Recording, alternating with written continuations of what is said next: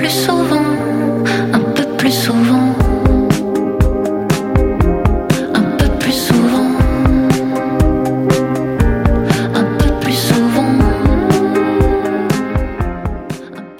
Les productions Nuit d'Afrique vous invitent à la plus grande vitrine des musiques du monde à Montréal, les Silidor de la musique du monde.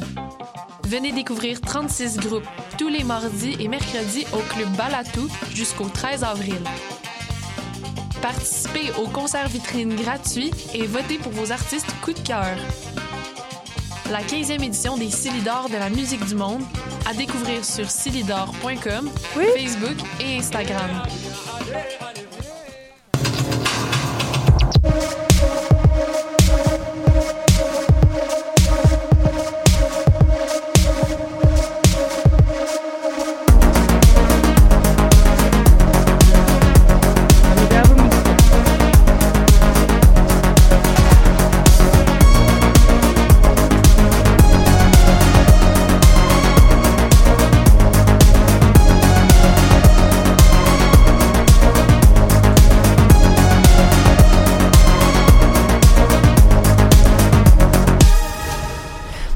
Bonjour à tous, bienvenue à Dans les airs, l'émission culturelle de choc. En tout cas, je vous garantis qu'en nous écoutant, vous C'est allez la devenir 40e édition du plus important festival de films sur l'art au monde. Ouais, c'est vrai. 15 au 27 mars, voyez en ligne et en salle près de Alors un 200 petit problème technique à la radio, euh, je vais 40 parler par-dessus l'autre voix qui m'accompagne. Le festival inter- Mais là, il... Pardon. OK, donc je continue, c'est beau? Oui, Tout est beau pardon, pardon. Ah, pas de problème, l'erreur est humaine. Alors, euh, donc, comme je disais, on est euh, à Dans les airs, l'émission culturelle de choc, et je vous garantis qu'en nous écoutant, vous allez devenir la personne la plus informée de votre groupe d'amis au sujet des événements artistiques les plus intéressants à Montréal. Bye bye le FOMO. Alors, aujourd'hui, ma gang d'intello culturel se compose de Brittany, qui nous présentera son reportage sur le gala Dynasty, Juliette, qui nous partagera ce qui se trame à la Cinémathèque en ce moment, et Margot, ma co-animatrice qui vient de rentrer en salle. Tout va bien, Margot? Oui, d'accord. Alors, je te présentais. Alors, euh, Margot, ma co-animatrice, qui fera un retour euh, sur le film, c'est euh, Jane by Charlotte. Et puis, moi, je ferai un retour sur, ben, en fait, Myriam, euh, l'autre animatrice, euh, fera un retour sur Night Light, un spectacle de George Stamos. Alors, euh, on va commencer avec euh, toi, Brittany, si ça te va, sur euh, ton reportage sur le Gala Dynasty. Alors, en premier, qu'est-ce que le Gala Dynasty? Euh, en fait, le Gala Dynasty, c'est un moment où euh, les, euh, un moment annuel en fait que les artistes des communautés noires se rassemblent pour euh, célébrer en fait euh, leur euh, leur réalisation dans les arts et la culture. Donc euh, c'est vraiment le seul événement au Québec qu'on a comme ça. Donc euh, c'est vraiment bien pour les célébrer. Puis comme euh, Frédéric Pierre m'avait dit, en fait, un, acteur ici au Québec, c'est le moment vraiment de mettre le spotlight sur eux un moment dans l'année comme ça. Puis j'ai vraiment fait de belles rencontres. Durant le reportage, j'ai pu en fait vous montrer quelques extraits de Nadé qui était euh, l'animatrice des prix euh, des prix Gala Dynasty qui étaient en, en fait les prix Média Dynasty. Puis ça c'était un premier événement euh, cette année qui a été euh, qui a été présenté avec bien sûr le Gala Dynasty donc c'est deux soirées différentes mais bon. Euh, puis c'est ça il y avait aussi Frédéric Pierre que j'ai pu interviewer. Il y avait aussi euh, Bref, il y avait il y avait beaucoup de gens, euh, donc je vais vous laisser, je vais pas trop vous en dire, mais je vais vous laisser sur le reportage, puis en espérant que, que vous aimeriez. Alors, euh, Margot, on va écouter le reportage que Brittany a fait sur le Gala Dynasty. Vous écoutez les nouvelles de choc.ca.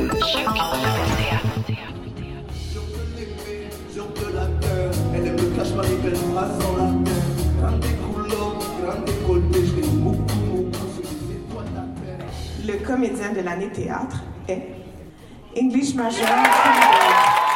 À ma sortie de l'école de théâtre en 2017, je me posais énormément de questions à savoir comment j'allais aider ma communauté parce que je sentais qu'il y avait un problème, qu'il y avait un problème de diversité, comme on dit dans nos écrans sur scène. Et je me disais, mais comment j'allais aider ma communauté, mais concrètement?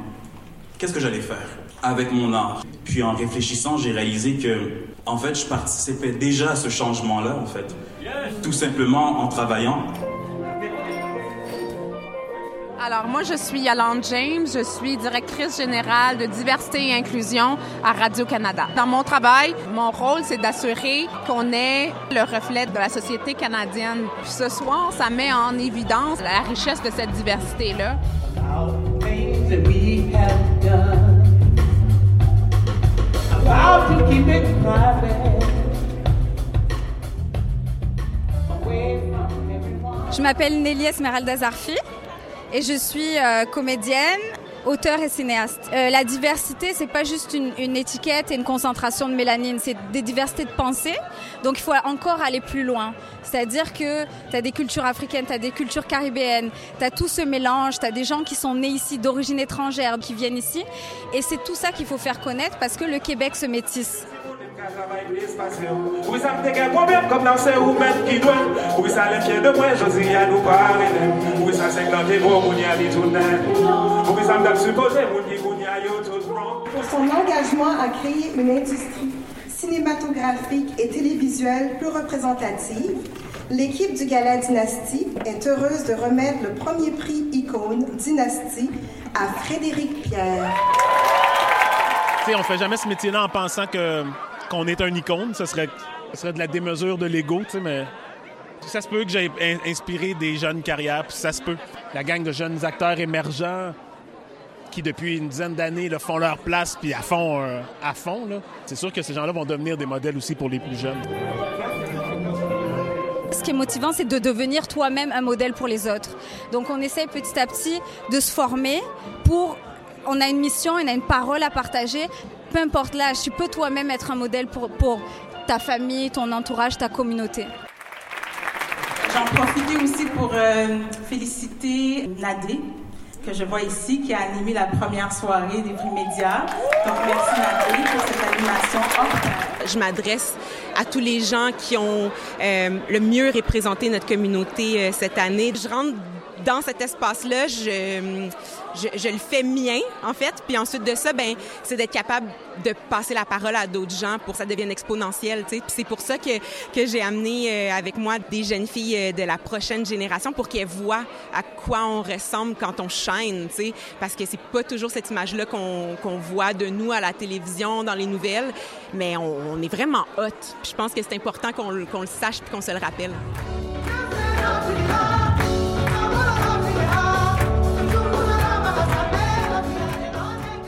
Mon nom c'est Malik Javaobourg, j'ai 14 ans. J'étais parti de l'émission euh, Je voudrais qu'on m'efface. C'est pour ça ici que je suis ce soir. Honnêtement, j'avais aucune idée que j'allais me rendre autant loin que je suis en ce moment là. C'est vraiment choquant.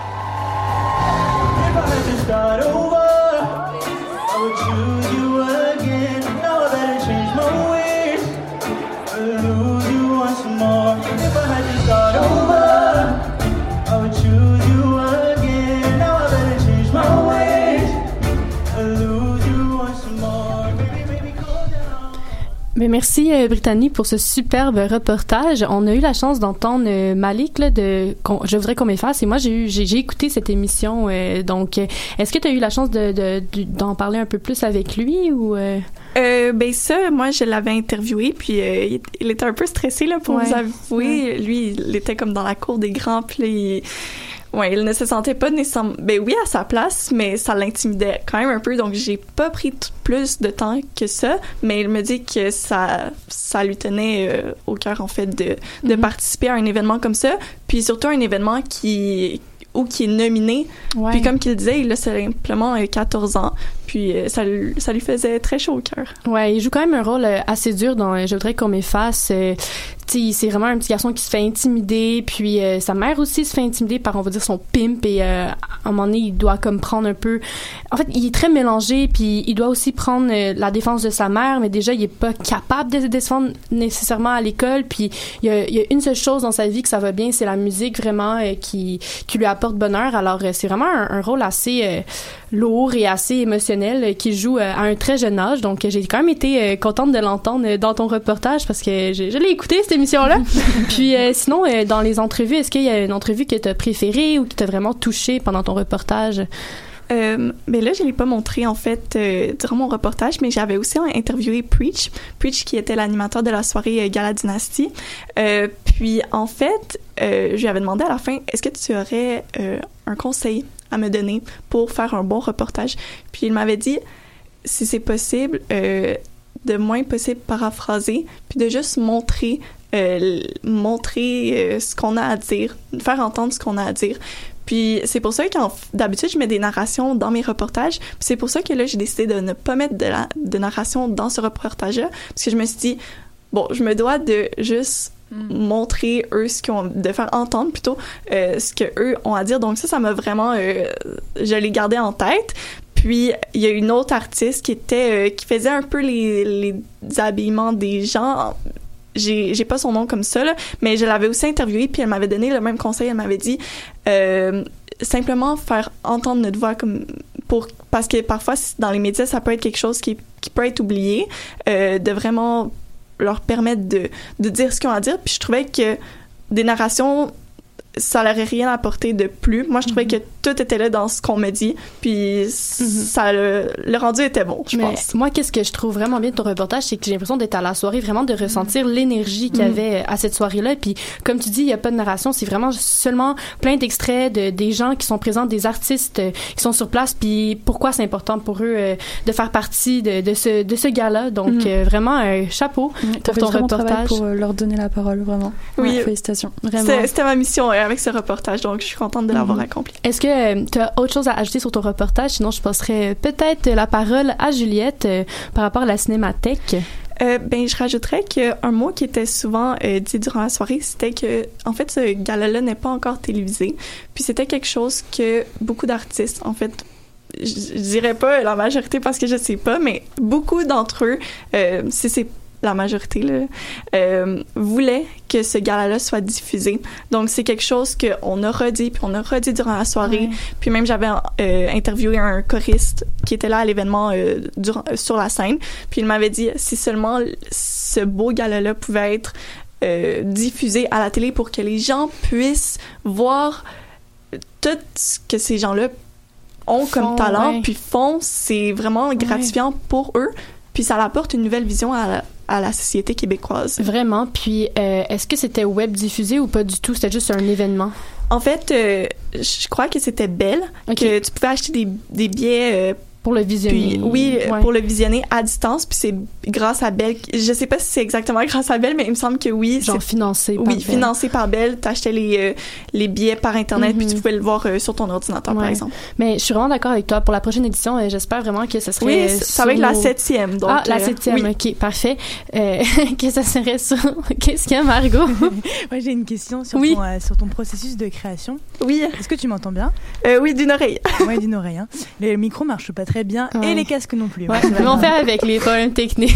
Euh, en fait, c'était pour savoir quand tu vas à ce genre d'événement, est-ce que tu as déjà ton narratif qui est en tête ou tu te laisses vraiment porter sur, euh, sur ce qu'il y a, ce qui est autour de toi, sur euh, qui tu vas interviewer? Mhm.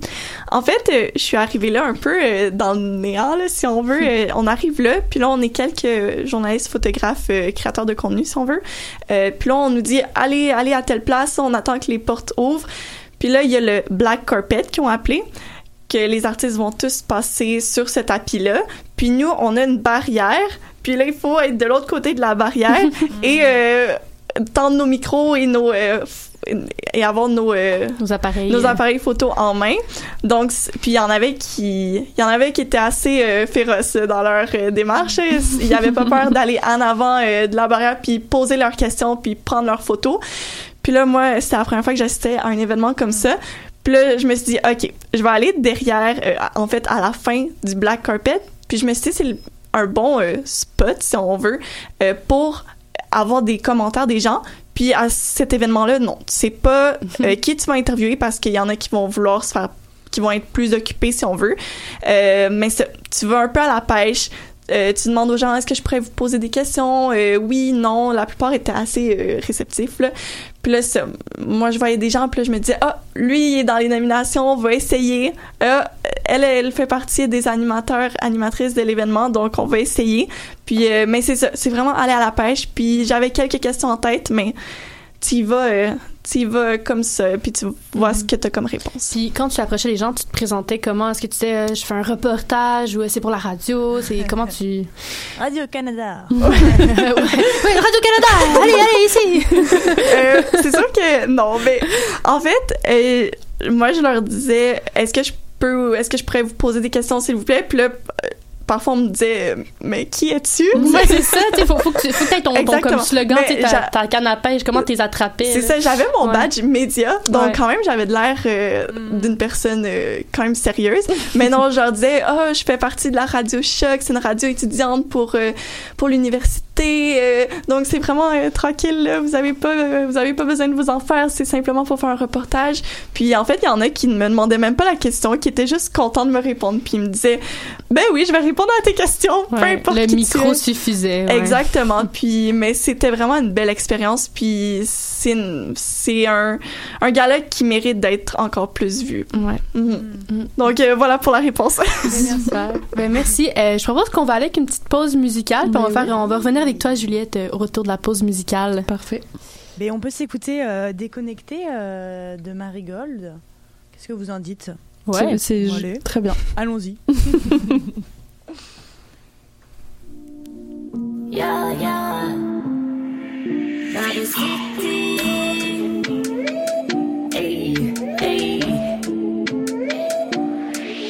Putain de merde. On vit dans nos réalités virtuelles. Oh putain de merde. On vit dans nos réalités virtuelles.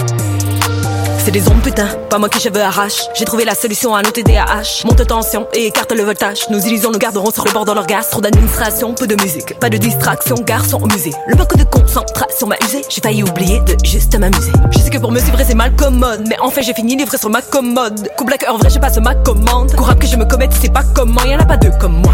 Hey, De débrancher les commandes. Y'a que je fais ou qui fais-je Alléchant perdre le fil. La seule façon que je me file. Ma religion technophile. Oh my god. C'est la vie que j'ai choisie. Ben ce soit elle qui défile. Putain de merde. On, on vit dans nos réalités virtuelles. Oh putain de merde. On vit dans nos réalités virtuelles. M'en fiche. Qu'on me croit webophobe, pas de triche. Zéro data sur téléphone, je défriche. Zone wifi et je m'abonne. Rechute à haute vitesse, mais cette fois-ci sera la bonne. Pour la mauvaise humeur, c'est l'unique remède. J'ai caché mon routeur avec tous mes secrets. On me demande souvent si je regrette, mais ça reste que pour eux que c'est un stress. Ya, j'écoute plus de porno, je développe mon imagination. Mon obsession sur ce garçon qui ne veut pas de Y'a quelque relâche. fais ou qui fais-je? Alléchant perdre le fil. La seule façon que je me file. Ma religion technophile. Oh my god. C'est la vie que j'ai choisie. Ben ce soit elle qui défile. Putain de merde. On, on vit dans nos réalités virtuelles. Oh putain de merde. On vit dans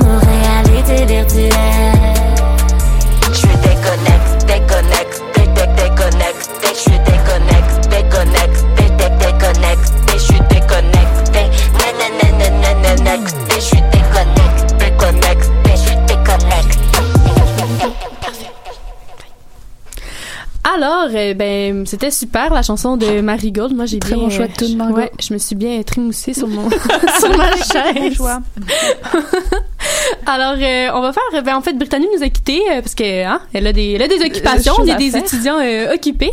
Mais euh, en tout cas, on te remercie encore, Brittany, euh, d'avoir fait un, pensa- Ben un oui. passage euh, chez euh, dans les airs. Alors, euh, on va continuer avec toi, ma chère Juliette. Alors, qu'est-ce qui se trame à la Cinémathèque? Eh mais hier, je faisais ma balade habituelle du dimanche après-midi et puis je me suis retrouvée par hasard à la cinémathèque et je me suis dit mais comme c'est tellement un bel endroit. mais il faut que j'en parle. Mais c'est- comme super connu, super populaire. Ils ont pas du tout besoin Mais- que je parle d'eux. Mais il y a beaucoup de monde qui vont pas, tu sais, qui, qui vont juste aller au cinéplex. Ouais, moi, je trouve que c'est quand même important d'en parler. C'est vrai, mais je me suis dit, ils font tellement un beau travail de transmission du cinéma et de d'apprentissage et d'éducation autour du cinéma. J'ai trouvé ça fabuleux. J'ai voulu en parler. Donc, le fonctionnement, de ce que j'ai appris, parce que c'était aussi la première fois que j'y Mhm. allais, il y a en fait tout le temps des expositions et des installations euh, où l'entrée est libre et gratuite, et en plus il y a des projections payantes, soit autour d'un thème, soit euh, ce sont les nouveautés, c'est la programmation régulière. Et donc pour vous parler un petit peu de ce qu'il y a en ce moment, il y a une exposition sur David Cronenberg, une exposition qui s'appelle Parasite et dépendance. C'est une exposition qui rassemble les affiches de ses films et certains euh, accessoires, quelques accessoires de tournage. Et David Cronenberg, comme je l'ai appris hier, est l'inventeur du genre du body horror. Body, du quoi? body horror. Ah, Bo- body horror, ouais. horror, genre l'horreur du C'est ça, corps un peu? Exactement, c'est ça. Et euh, il est désigné un peu comme le, le père de ce genre-là. Et c'est un sous-genre du cinéma d'horreur, où dans le cinéma d'horreur, il y a souvent des, des figures de corps mutilés, où le danger vient de l'extérieur des autres gens et tout ça. Et dans le body horror, j'arrive pas à c'est correct, on comprend. Il y a pas de gêne. Le, le mal vient de l'intérieur du corps. Et donc, c'est soit avec des parasites, soit avec des maladies, la Ah, folie, avec des pulsions, avec une sexualité débridée et tout ça. Donc, le mal vient de l'intérieur du corps et vient transformer les personnages, transformer leur corps. Et donc, ça, c'est un genre qui interroge sur euh, à quel point le corps est le support de notre identité d'humain, d'humaine. Et puis, où est-ce que commence et où est-ce que s'arrête euh, l'identité euh, humaine, justement? Et face à notre corps. hein? Ouais, Ou- mais face face aux transformations du corps. Comment est-ce qu'on reste ou est-ce qu'on ne reste pas humain? Mhm. Est-ce qu'on reste humain même oui. si notre corps change à ce point-là? Il y a par exemple, il a fait un film qui s'appelle Vidéodrome où les personnages euh, se se lient, à, se branchent en fait sur une console de jeu. Et donc ils deviennent un peu eux-mêmes une console de jeu. Et donc ça pose des questions comme ça sur genre l'humain où est-ce que ça s'arrête où est-ce que ça commence et tout. Ben les films sont pas c'était juste l'exposition là. Mais c'était vraiment intéressant. Donc, est-ce qu'il y a des extraits de ces films qui sont euh, diffusés euh, pendant son exposition ou puis ou c'est juste comme vraiment peut-être des images du film et puis euh, qui expliquent le genre, l'artiste en général, qu'est-ce qu'il a fait? Est-ce que tu as vu cette exposition là Alors oui, j'ai vu ok. l'exposition, mais je, je suis en train de regarder rapidement la programmation et non, c'est bien ce qui me semble. Euh, c'est que juste l'exposition là. Ok. Donc il y, a y les affiches des films, il y a quelques accessoires, mais c'est vraiment une petite exposition, il y a une pièce. Mais j'ai trouvé ça extrêmement pertinent et j'ai trouvé que c'était une très très bonne euh, introduction au cinéma de Cronenberg, Mhm. que moi je connaissais juste de nom et je savais pas pourquoi il avait changé le, le monde du cinéma, mais Est-ce que tu sais, où est-ce qu'on peut visionner ses œuvres? Est-ce qu'à la Cinémathèque il offre euh, peut-être des représentations ou faudrait peut-être le trouver sur l'ONF ou? Je pense qu'on peut le trouver sur l'ONF Ouais. parce que de ce que je vois sur la programmation de ce mois-ci, il n'y a pas de ces films. Donc euh, sûrement sur l'ONF, oui. Mm, super. Ben, c'est cool parce que ça, ça nous introduit euh, quand même assez rapidement C'est ça, et c'est- oui. à des choses qu'on connaît pas et puis après ça, ça pique notre curiosité puis on fait Exactement. nos propres recherches Mais par la J'étais suite. bien contente moi de découvrir ce cinéaste. Et il y a un film qui m'a marqué, mais Mhm. je l'ai pas vu, hein, mais dont, dont il parlait dans l'exposition. C'est un film qui s'appelle La Mouche. Il y avait l'affiche dans l'exposition Ah, et ouais. c'est l'histoire d'un scientifique qui veut transcender sa nature et qui mélange son ADN à l'ADN d'une mouche et qui devient une mouche petit à petit, Mhm. physiquement et mentalement. Et comme je le disais, je trouve que c'est une, euh, tu sais, ça pose des questions intéressantes sur euh, est-ce qu'on est humain et euh, quand est-ce qu'on s'arrête d'être humain. Donc euh, globalement, je trouvais que c'était une très bonne exposition. C'était, ça offrait une très bonne introduction sur ce cinéma-là. J'ai vraiment aimé. Est-ce que tu as vu l'exposition House of Skin aussi, euh, qui était dans la salle du bas aussi Eh ben j'y arrive justement. Ah, tu y arrives. Car Je- Ah, bah, hein. tu me fais un, Ouais. un très bon pont, une très bonne transition. C'est il y a aussi en ce moment une euh, installation qui s'appelle House of Skin de Sabrina Raté, qui est en lien avec l'exposition sur Cronenberg et qui est, si je cite euh, le, le cartel qui était sur le à l'entrée de l'exposition, une mise en espace d'état psychique. Et en fait, c'est de ce que j'ai compris, l'artiste a eu la volonté de montrer et de de faire le spectateur rentre dans la pièce comme si on rentrait dans l'esprit de quelqu'un en fait. On a eu un peu la volonté de montrer ce qui peut se passer dans l'inconscient des, des personnes. Moi, ça m'a terrifiée. Est-ce que tu l'as vu, Margot, cette exposition Ouais, je suis allée la voir, ouais. J'ai trouvé ça. euh, Pourquoi ça t'a terrifié Ben, moi, je suis rentrée dans la pièce. Ça m'a mise. J'étais super mal à l'aise. Mais tu sais, c'est que c'est vraiment du bonheur si ça m'a fait ressentir autant de choses. Mais j'étais terrifiée. Je suis restée trois minutes pour regarder rapidement et je suis sortie en courant parce que j'avais trop peur. mais parce que, mais pour décrire un peu aux auditeurs et auditrices, c'est comme c'est une pièce sombre dans laquelle tu rentres et il y a des extraits des films de Cronenberg qui passent en audio. Et il y a des écrans sur lesquels il y a des un peu des, des images un peu psychédéliques sur des petits écrans et il y a un grand écran sur lequel passe euh, une animation qui montre euh, de la chair ensanglantée, Mhm. en gros. Et tout ça dans le noir complet, moi ça m'a terrifiée. Et ça, c'est House of Skins. Ouais, ok, ça. ok. Ouais, hein. Qu'est-ce que t'en avais pensé, toi, moi, quand- je pense que j'étais dans un moment où j'avais besoin de connexion humaine, de partage. Puis je suis allée voir cette expo et au final, tous les yeux étaient rivés face à l'écran et je me suis dit, oh, waouh, en fait, on aurait tellement un potentiel de comme partager tous et tout ensemble. Ah, il y avait du monde dans la salle avait quand allée ouais, On était comme une dizaine et on Ok. était tous et toutes les yeux rivés sur l'écran comme ça. C'était c'était particulier. Puis, enfin, à peu près, je pense que c'est très subjectif là, mon, mon appréhension de l'exposition là, mais. Mais l'art, c'est toujours subjectif. Mais oui, oui, merci. Quel philosophe. non, c'est vrai, c'est toujours vrai que c'était comme assez angoissant euh, quelque part, ouais, cette, cette obscurité là. euh, J'y suis vite sortie aussi, mais en tout cas, Ouais. C'est ouais. Mais j'étais, j'étais seule dans la pièce et j'avais qu'une peur, Ah c'était qu'il y ait quelqu'un qui apparaisse d'un coin sombre et que j'avais pas vu. Vraiment, ça m'a terrifiée. Mais c'est que c'est vraiment qui viendrait euh, t'égorger. Ouais, j'avais peur de ça, voilà. Mais donc, euh, en tout cas, euh, une exposition qui fait ressentir des choses, qu'elles soient Mhm. positives ou négatives. Et donc, comme je le disais, il y a en plus des projections à la Cinémathèque. En ce moment, il y a une rétrospective sur euh, le cinéaste Pedro Almodovar, qui est un cinéaste euh, espagnol qui est connu pour euh, ses films qui mettent souvent en scène la figure féminine, la figure de la mère. Ça, ce sont des films qui sont vraiment construits autour de personnages féminins très forts. Et il tourne très souvent avec euh, Penelope Cruz. On reconnaît ces films parce que souvent il y a Penelope Cruz et souvent il y a des il y a des couleurs très vives autour du rouge, du rose, du orange. C'est vraiment une esthétique particulière. Et donc là il y a toute une, euh, une rétrospective sur son œuvre. Et donc tous ces films sont diffusés, bah, sauf le dernier qui est sorti en février, mais sinon euh, la plupart de ces films sont diffusés euh, durant tout le mois de mars à la Cinémathèque. Et en plus, il y a la hum, programmation un petit peu régulière, mais il y a plein d'affaires à la Cinémathèque. Vraiment, c'est un programme vraiment riche. T'as été flabbergastée. c'est ça. Et mon petit coup de cœur de cette programmation, c'est un film qui s'appelle Julie en 12 chapitres, que j'aimerais aller voir cette semaine, que, dont j'ai juste entendu parler et j'ai entendu des, des critiques très positives. Il est diffusé à 14h30. Si vous voulez aller le voir juste après l'émission, vous pouvez y courir. Et c'est l'histoire d'une jeune femme qui, euh, qui cherche un peu son identité alors qu'elle rentre dans la trentaine euh, entre sa carrière et sa vie sentimentale. Crise existentielle, la trentaine un peu. Exactement, c'est ça.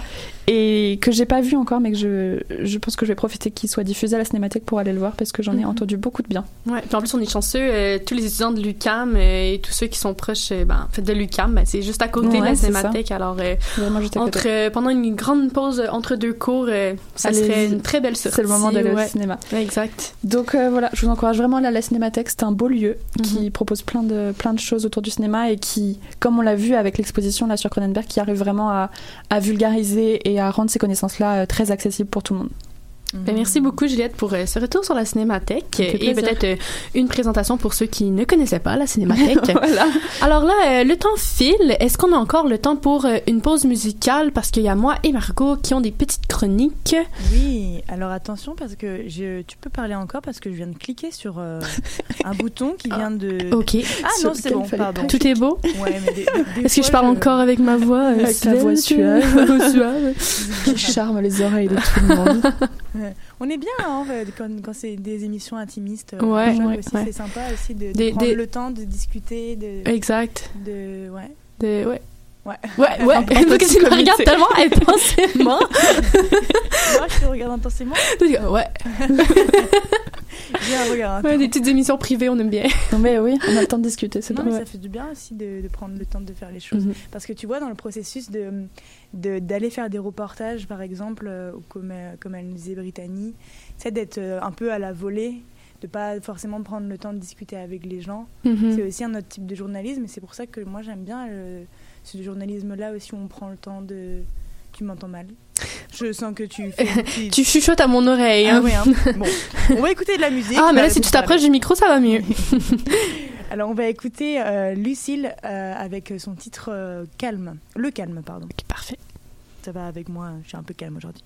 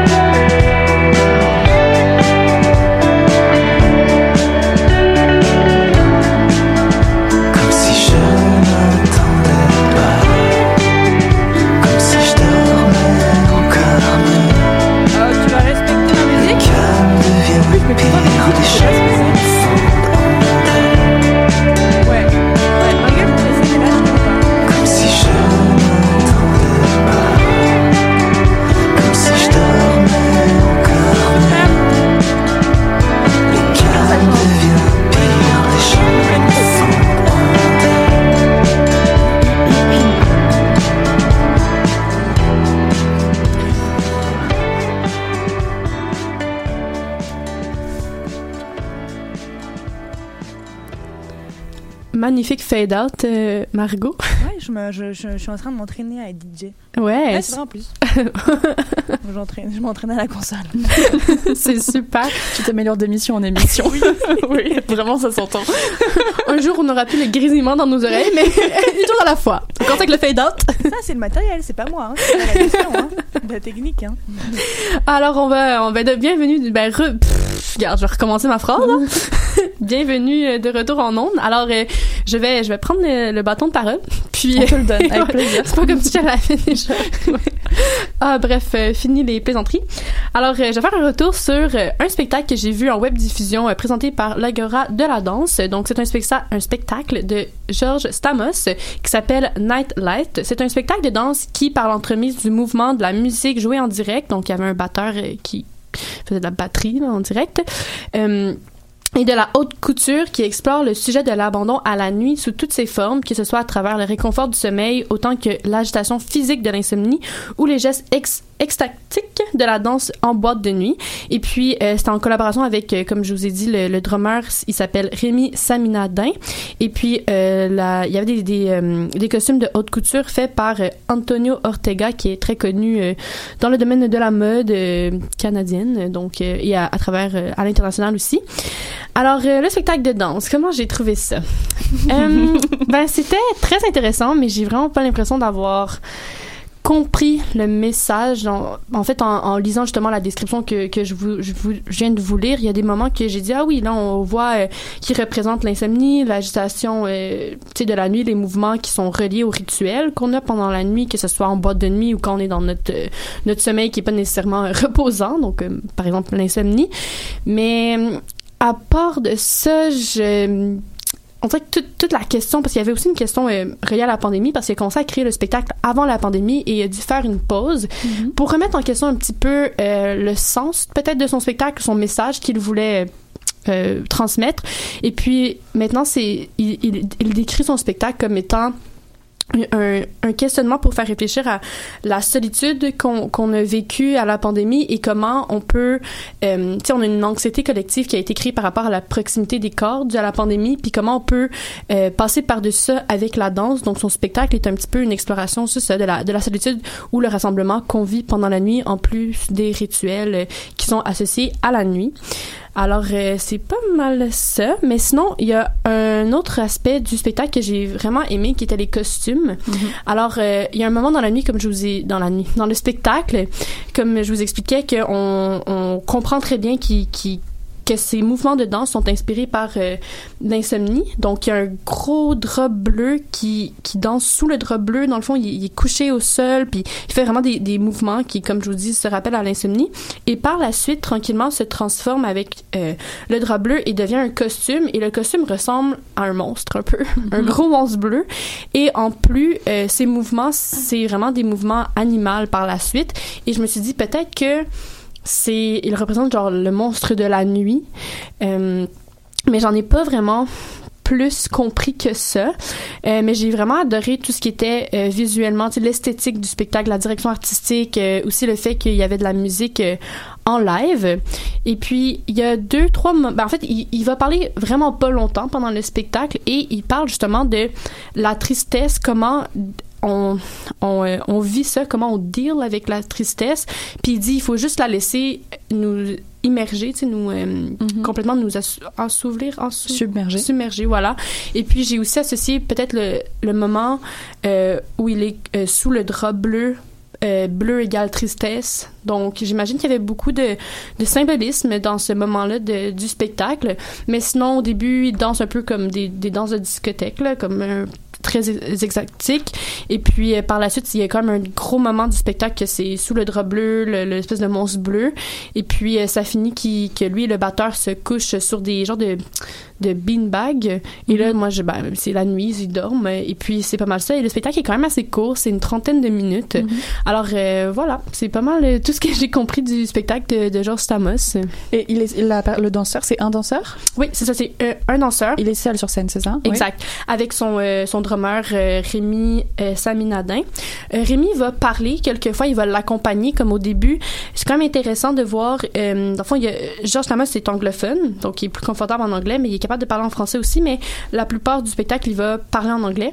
Et puis Rémi va faire la traduction, mais des fois, il va compléter l'histoire en français avant que Georges ait fini de parler en anglais. Donc des fois, c'est comme un mix de langues qui fait une seule histoire. Et parfois, c'est deux dialogues parallèles. Mais il y a vraiment pas tant de dialogues pendant le spectacle. Et comment Parce que tu disais qu'il représente aussi la, la boîte de nuit et les Ouais. danses et la foule qu'il peut y avoir en boîte de nuit. Comment il arrive à montrer cette foule-là alors qu'il est seul sur scène?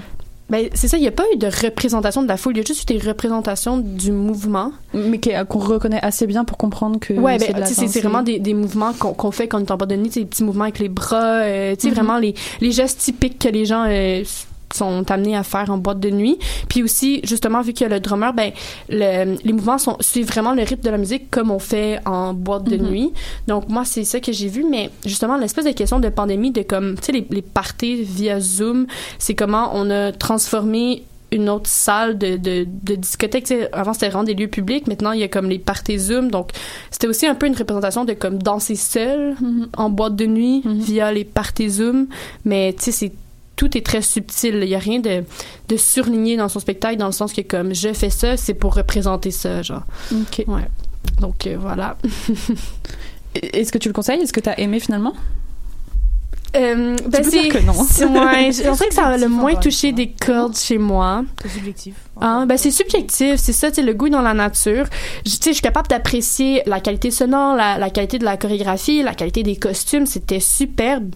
Mais le, le message qu'il a essayé de passer, moi je l'ai pas compris en visionnant euh, son spectacle malheureusement, mais je trouve que c'est une belle réflexion à avoir sur comment la pandémie a transformé nos rituels justement euh, de boîte de nuit, de, de, de la nuit en général, de, des lieux où on se rassemble, tu sais. Mais voilà, peut-être que je me connais peut-être pas assez en danse ou peut-être que je je sais pas peut-être que j'étais pas pré- prédisposée à, à comprendre le, le spectacle. Je je sais pas mais c'est c'est ça. Et est-ce que tu sais pourquoi initialement le créateur a à commencer ce projet? Qu'est-ce qui l'a motivé à commencer le projet? Ben, c'était une de mes questions que j'avais pour lui, mais je, je ne sais pas parce que justement, comme je lisais, il, il a dû euh, un peu repenser son projet face à face, ben, vis-à-vis la, la pandémie, mais peut-être que de base, son projet était quand même autour de la nuit, les rituels de la nuit. Et là, il y avait juste encore plus d'outils, ben de, pas d'outils, mais de, euh, de, de- pas d'effets, de, ben, de matériel grâce à la pandémie parce que ça remet vraiment en question nos rituels de la Mhm. nuit. Donc, ce que la pandémie a amené, ben, nos, nos habitudes de vie aussi en général. Alors euh, voilà, c'est pas mal. euh, si vous avez pas Ouais, d'autres questions, c'est pas mal mon, mon retour sur Nightlight. Merci bien. Merci. Merci beaucoup. Oui. Et Margot, est-ce que tu voudrais enchaîner avec euh, ton retour sur le film de Jane by Charlotte, c'est bien ça? Oui, c'est un, un- un film de Charlotte Gainsbourg, qui est une chanteuse française, euh, fille de Serge Gainsbourg. Mhm. Et euh, je suis allée à une projection de presse ce matin au cinéma du Parc à 9h30. Wow. Il faisait beau. Euh, je suis sortie, euh, beau temps, hyper apaisant de, de sortir, de marcher pour aller au cinéma. C'est drôle de regarder un film le matin. On dirait que je suis pas habituée. Je sais pas, on dirait que c'est C'est comme. tellement une bonne manière de commencer ta semaine. Ouais. Tellement. C'est vrai. Mon. Dieu. Si j'avais le luxe de faire ça, je le Ouais. ferais. Ouais, hein, c'était, c'était vraiment euh, un, un moment. euh, puis je suis encore euh, toute euh, imprégnée euh, du film, comme, comme si ça allait guider ma journée. Euh, en fait, c'est un film qui est sorti en 2021 en France et qui sort en, un petit peu euh, plus euh, en retard euh, ici. Sort le temps de prendre 18 l'avion et Le tout. temps de prendre euh, l'avion, passer les ça. douanes, euh, demander son PV. C'est PVT. Comment vous dites le, le, le Visa. voilà. Puis euh, Jane Birkin, c'est la maman de, euh, de Charlotte Gainsbourg, Mhm. qui a eu aussi euh, deux autres filles. Jane a eu deux autres filles, Kate, qui est décédée, et, euh, et Lou Doyon, avec trois hommes différents. Euh, puis le film raconte euh, cette relation-là entre euh, la mère et la fille. Puis dans la Charlotte Gainsbourg explique que dans la famille Gainsbourg, on se dit peu je t'aime, puis on se montre peu les émotions. Et la façon de se reconnecter un petit peu aux autres, c'est d'utiliser un médium. Donc là, le documentaire, Charlotte Gainsbourg a jamais fait de documentaire, elle chante plutôt et puis elle est actrice. Puis c'est comme un défi pour elle aussi, le documentaire. Elle, euh, elle avait comme cette intention de ne pas faire quelque chose de travaillé, mais de le faire au fil du temps dans sa méthodologie. Puis elle voulait que ça soit à la fois personnel et intime, mais pas conventionnel. Ce qui fait que on a, ça donne un documentaire qui est plein de vulnérabilité et d'authenticité et qui euh, est pas non plus, comme, comme elle le dit dans son intention, pas conventionnel, c'est-à-dire qu'on n'a pas une caméra fixe, on a, des, on a une caméra qui est super mouvante, où c'est elle qui filme, on a des images en super 8, euh, on a pas mal de recherches finalement euh, au point de vue de comment on filme et puis comment on raconte une histoire et j'ai vraiment beaucoup aimé ça. Puis euh, Jane Birkin, euh, elle, euh, elle habite en Bretagne, puis moi je viens de Bretagne. et ça m'a comme vraiment mis dans un, dans un bain un peu pa- particulier. Puis je pense que la relation de, Jane et sa mère, euh, sa mère, de Jane et sa fille, donc la relation de mère et fille peuvent, peuvent facilement se transposer en fait à beaucoup de relations, je trouve. Euh, puis le film traite finalement de l'importance de- des et la place des rapports familiaux, puis aussi des histoires familiales qui sont lourdes. Euh, Jane qui a perdu euh, sa fille, Kate, ça a été une étape très très dure pour elle. Puis elle explique ça, elle dit que ben, ça a été dur pour elle, pour une mère de perdre sa fille, puis finalement elle s'en voulait aussi parce qu'elle n'a pas été capable d'être là pour les sœurs de Kate, donc pour Lou et, Charlotte. Et c'est intéressant en fait, comme ça questionne le rôle d'une mère finalement, qu'est-ce que c'est qu'être une mère, c'est aussi être une femme. Moi je sais que j'ai j'ai comme mis du temps à réaliser que mes parents étaient aussi des, Des êtres humains à des part êtres entière. humains à part entière, qu'ils avaient des émotions et qui pouvaient pas tout le temps être euh, parents, puisque c'est tellement difficile là. Mais je trouve qu'on l'apprend en grandissant aussi. Puis c'est beau, puis c'est comme un film qui est qui est comme qui relate le deuil à la fois la résilience et la renaissance. Et je l'ai trouvé super beau. À la fin du documentaire, euh, elle, euh, Charlotte, euh, elle écrit un petit texte pour sa maman. Puis elle lui dit euh, que ce documentaire m'aura rendu tellement sentimentale. Puis elle finit par dire euh, Je t'aime depuis toujours, mais je le comprends si bien aujourd'hui. Waouh. Ah, ça me donne des frissons. Waouh. Moi aussi, j'ai eu la même réaction que toi, Juliette, là. C'était Ah, c'est vraiment, beau. euh, C'était vraiment beau. Je connaissais pas bien Charlotte Gainsbourg, mais elle a une voix très très douce. Mm. Et à la fois beaucoup de force en elle, je trouvais. Euh, beaucoup, il y a beaucoup euh, en elle, beaucoup d'intelligence émotionnelle. Comme sur leur relation, les deux, sur la façon de se percevoir. Puis ça m'a quelque part. euh, ça ça m'a beaucoup inspiré que c'est finalement ces deux femmes qui sont très très connues. Et l'authenticité qui ressortait du documentaire, c'est en fait, ben, oui, on est très très connus, mais en fait, on, vit des choses comme, comme dans toutes les familles. là. Mhm. C'était très inspirant. C'est comme ça m'a ramené aussi les pieds sur terre. De, on glorifie toujours les gens, mais tout le monde en fait passe par des, des états qui sont, qui sont divers, puis on s'en sort toujours. Puis ça m'a fait, ça m'a ramené à, à- je suis, je fais partie d'un comité de mobilisation au centre des femmes de Verdun. Oh wow.